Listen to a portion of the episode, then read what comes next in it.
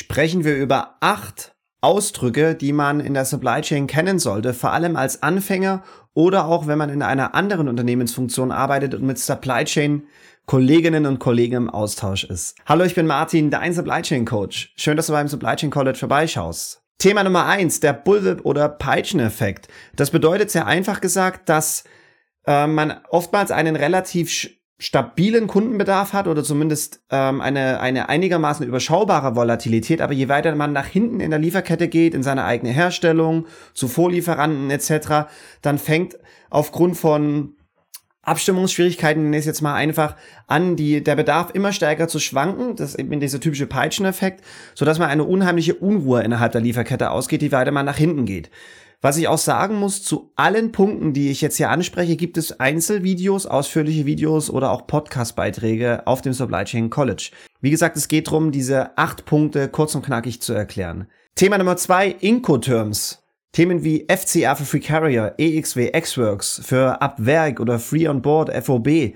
Das sind so drei häufige Incoterms. Es gibt noch viel, viel mehr. Und sehr einfach gesagt sind das äh, Klauseln, die die Zusammenarbeit zwischen Verkäufer und Käufer regeln so Themen wie Zahlungsvereinbarungen, Übergänge, wer zahlt bis wohin und ab wo in der Lieferkette. Bei Xworks zum Beispiel könnte das bedeuten, dass man schon ab Beladung des LKWs ähm, als, als Käufer jetzt zum Beispiel für, für die ganze Dienstleistung und die Bezahlung der Dienstleistung und so weiter ähm, zuständig ist. Es werden auch Gefahrenübergänge, also wie man sich versichern sollte, bis wohin man versichert ist ähm, und so weiter darüber abgewickelt. Ganz einfach gesagt, die, die Zahlungs- und Lieferbedingungen. Dritter Punkt, SNOP, IBP. Also Sales and Operations Planning oder Integrated Business Planning. Das ist ein sehr wichtiger Managementprozess, der vom Supply Chain Management in der Regel moderiert wird und umfasst alle Unternehmensfunktionen, also vor allem Vertrieb, Marketing, Finance, Supply Chain nahe Funktionen wie zum Beispiel den Einkauf, die Herstellung, Logistik.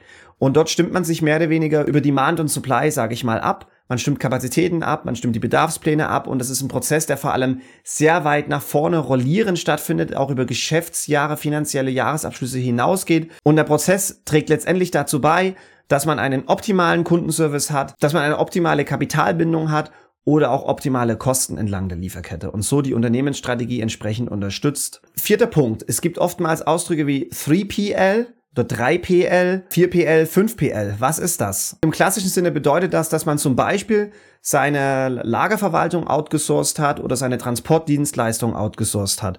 Und in dem, in dem Fall die Distribution zum Beispiel Rüstvorgänge, das Order Fulfillment, könnte man auch so schön sagen, gerade den physischen Teil davon, ähm, dass man den outgesourced hat, fremdvergeben hat und das nicht mehr im eigenen Unternehmen zum Beispiel durchführt oder oftmals eine Kombination. In manchen Destinationen oder Ländern macht man es noch selber, in anderen oder Regionen zum Beispiel äh, vergibt man das fremd. Ja, und das geht ja auch so weit, wenn man sich da mal mit beschäftigt, mittlerweile bis zu 5 PL ähm, ausdrücken, die herumfliegen und das bedeutet dann zum Beispiel jetzt simplifiziert, dass man seine komplette Supply Chain outsourced, also sogar die ganze Planung und Steuerung, das ganze Supply Chain Management zum Beispiel fremdvergeben würde und nur noch Marketing, Produktentwicklung oder Design zum Beispiel in-house machen würde, dann könnte man das einen, einen 5PL, wie auch immer Englisch oder Deutsch gesagt, ähm, Dienstleister ähm, abgeben. Fünfter Punkt, COX, Costs of Goods Sold, das hört man auch sehr, sehr oft.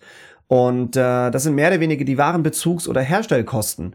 Und die stehen dann wiederum im Verhältnis zu den äh, Verkaufserlösen und bilden dann daraus wiederum die, die Marge, die man in einem Unternehmen erzielen kann. Und die COX sind wichtig, weil im Supply Chain Management Frachtlogistikkosten, Produktionskosten, Beschaffungskosten ein wesentlicher, in der Regel, je nach Produkt Gruppe oder Branche ein wesentlicher Treiber sind und dadurch beschäftigt man sich im Supply Chain Management auch sehr oft mit Kostenoptimierungen und kommt an dem Thema COX und der Berechnung dieser nicht vorbei. Sechster Punkt, DOS oder DIO. Days of Supply oder Days Inventory Outstanding. Das ist in der Regel ein Finanzausdruck um die äh, Bestände zu bewerten und vergleichbar zu machen, zum Beispiel in einem Benchmarking. Das kann jetzt planerisch zum Beispiel ganz einfach sein, meine Bestandsreichweite nach vorne gerechnet. Das kann aber auch aus Finanzsicht sein. Ich nehme meinen äh, Monatsendbestand und äh, teile den durch den Durchschnitt der Umsätze der letzten beiden Monate und habe so einen Days Inventory Outstanding Wert und kann den dann wieder über verschiedene Produktkategorien, Unternehmen etc. vergleichbar machen und kann so sehen, ob meine Reichweiten nach vorne oder hinten gerechnet sich nach oben oder unten zumindest in die richtige Richtung bewegen. Auch da hat jedes Unternehmen in der Regel einen eigenen äh, Bewertungsstandard. Lest euch da auch gerne mal ein. Aber das sind immer gute Kennzahlen, um so einfach von reinen Geld oder Paletten oder irgendwas, Mengenwerten ähm, oder Einheiten wegzugehen. Vorletzter und siebter Punkt, OEE e oder OEE, Overall Equipment Efficiency. Das ist vor allem in der Produktion ein sehr wichtiger Ausdruck oder eine wichtige Kennzahl. Da gibt's zwei Messungen, jetzt sehr einfach wieder geblieben.